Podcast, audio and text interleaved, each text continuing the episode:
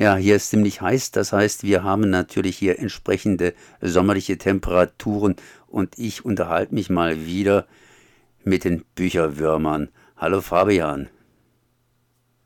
Ja, das heißt, ihr kriegt mal wieder aus der Erde raus und habt Neues mitgebracht. Genauer gesagt nicht aus der Erde, sondern aus den sogenannten Büchern.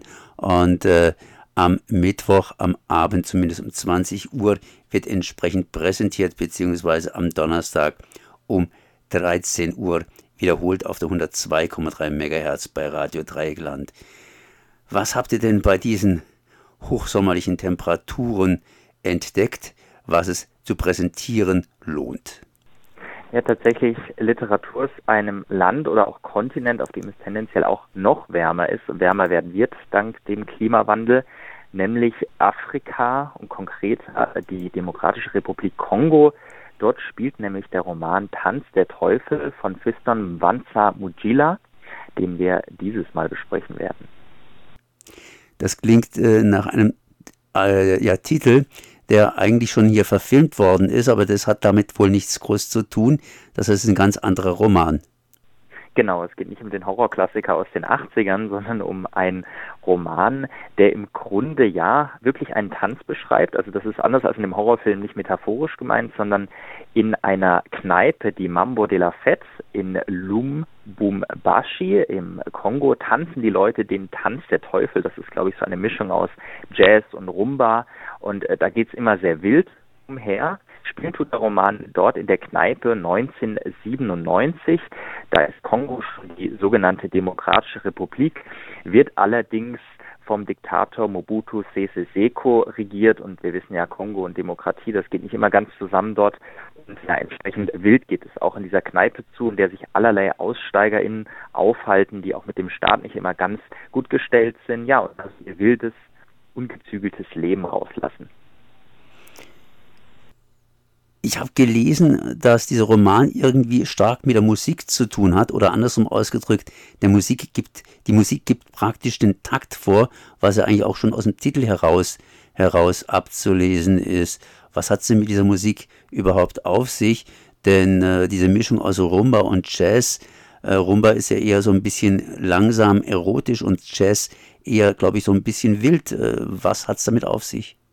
Ich glaube, die Erotik vom Rumba, die haben wir und äh, die Wildheit vom Jazz haben wir. Also das kommt da beides zusammen. Es ist ein sehr sinnlich geschriebenes Buch und der Autor Mujila hat auch selbst gesagt, er hat dieses Buch unter dem Einfluss dieser ja, Musik geschrieben. Das schreibt er im kurzen Nachwort. Er nennt dann auch einige Artists, die er da regelmäßig gehört hat, während er den Roman geschrieben hat. Und tatsächlich ist es ein kettenreicher Roman. Es ist ein sehr sinnlich erotischer Roman. Es geht viel um Liebe. Es geht aber auch viel um ja, Leidenschaft im Grunde, um ein leidenschaftliches, irgendwie, ich spreche es mal so aus, abgefucktes Leben. Alle Leute sind irgendwie klebstoffabhängig.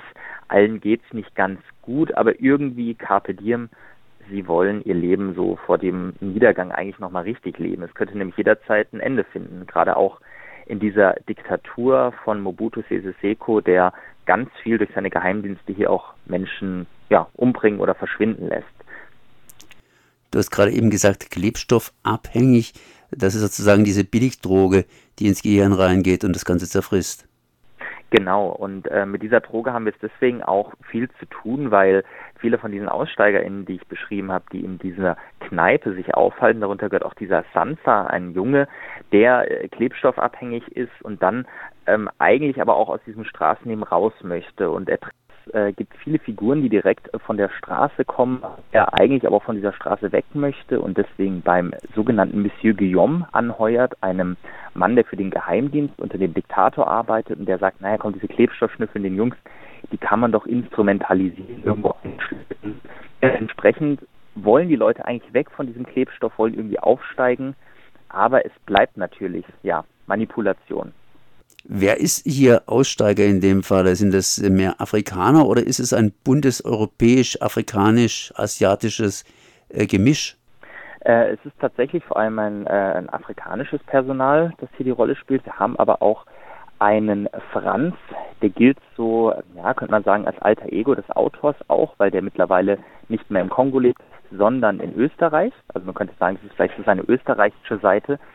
Und ähm, der soll zum Beispiel die Memoiren äh, einer Figur schreiben, und zwar des legendären Chiamuena, die quasi als Madonna der Minenarbeiter an der Grenze zu Angola, Kongo-Angola gesehen wird.